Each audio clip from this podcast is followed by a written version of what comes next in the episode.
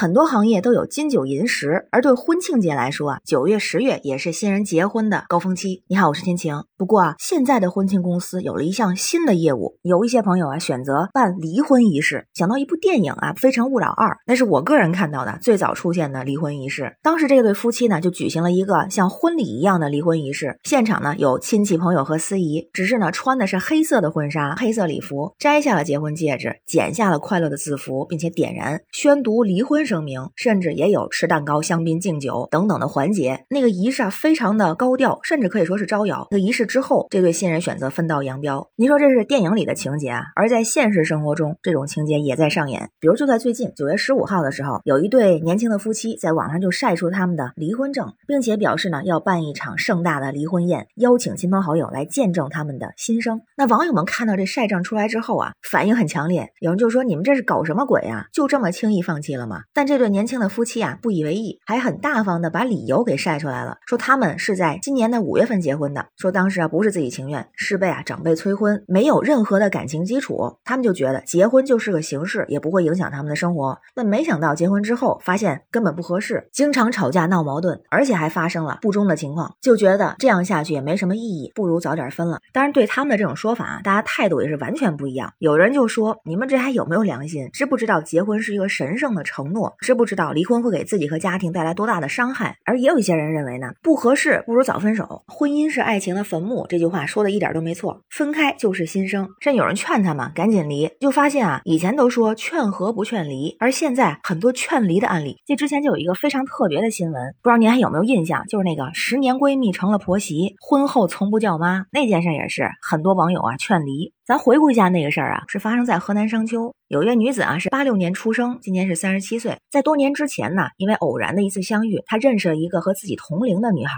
两人关系处的特别好，发展成了闺蜜。这种关系一直保持了很长时间，十年之久。在这个过程中，他们一次都没有红过脸，并且啊，希望到老了我们依然是好闺蜜。很特别的是呢，这个女子她认识的这个闺蜜啊，有一个继子，就撮合这个女子和自己的继子相识。那双方看着呢都不错，而且觉得都知根知底儿，各种的撮。撮合和催婚，最后啊，这个男子据说是妥协了，就和这个女子啊直接成了婚。那结婚之后，这对夫妻本身倒没有出什么大问题，但是这对闺蜜之间出现了很严重的矛盾，就是啊，这个女子觉得房子楼梯不结实，就想请装修师傅来砸掉，从根本上解决安全的问题。但是呢，她的闺蜜也就是她婆婆得知之后呢，就说这样的问题不要完全砸掉，只要加固一下就可以了。于是矛盾因此而起，而夹在这一对所谓的好闺蜜之间，这位丈夫啊也有点不敢吭声，装。糊糊涂，毕竟你俩关系好嘛。但是他俩关系再好，在成为婆媳之后啊，这个媳妇儿是对婆婆一声妈都没有叫过。那这位闺蜜婆婆还挺不开心。这位女子也说了，我叫一声妈，你敢答应吗？就当时这个事儿爆出来之后，很多网友也是说，这种情况赶紧分开，而且建议他们搞一个高调的离婚仪式，让大家都知道，说这样大家都安心。什么分手后遗症这种不存在的，情感低落、焦虑不安、自我怀疑、遗忘、专注困难、失眠多梦，哎，这种事情可能很快就会过去。毕竟，如果他俩分开了，可能这一家子的矛盾问题都解决了，说不定这闺蜜情啊也能更长久。咱说这也是一挺奇葩一案例哈。网友也是不嫌事儿大，还让搞个离婚仪式。结婚随份子，那离婚是随份子还是退份子呀？咱说回来，这种新兴的离婚派对、离婚仪式，也可以说反映了当下一些新的婚姻观念的转变。离婚不再被看作是一种失败，而是一个重新开始，不存在所谓的分手后遗症，不存在那些失落的情绪。如果单从情绪方面来看，也是当下年轻人。积极面对生活，面对未来生活的变化，勇敢的展示独立和自我救赎的精神的一种态度。所以有人就说呀，离婚也是喜剧，就应该高调的庆祝。那我个人认为，不管是结婚还是离婚，其实首先我觉得应该尊重每个人的选择，真正适不适合，过得好不好，冷暖自知，只有当事人知道。但是同时也觉得，离婚不一定是悲剧，但也绝不是喜剧。在这个过程中，双方都会有所损失和损伤。所以我更认同的观点就是，结婚要谨慎，选择适合自己的人；离婚也要谨。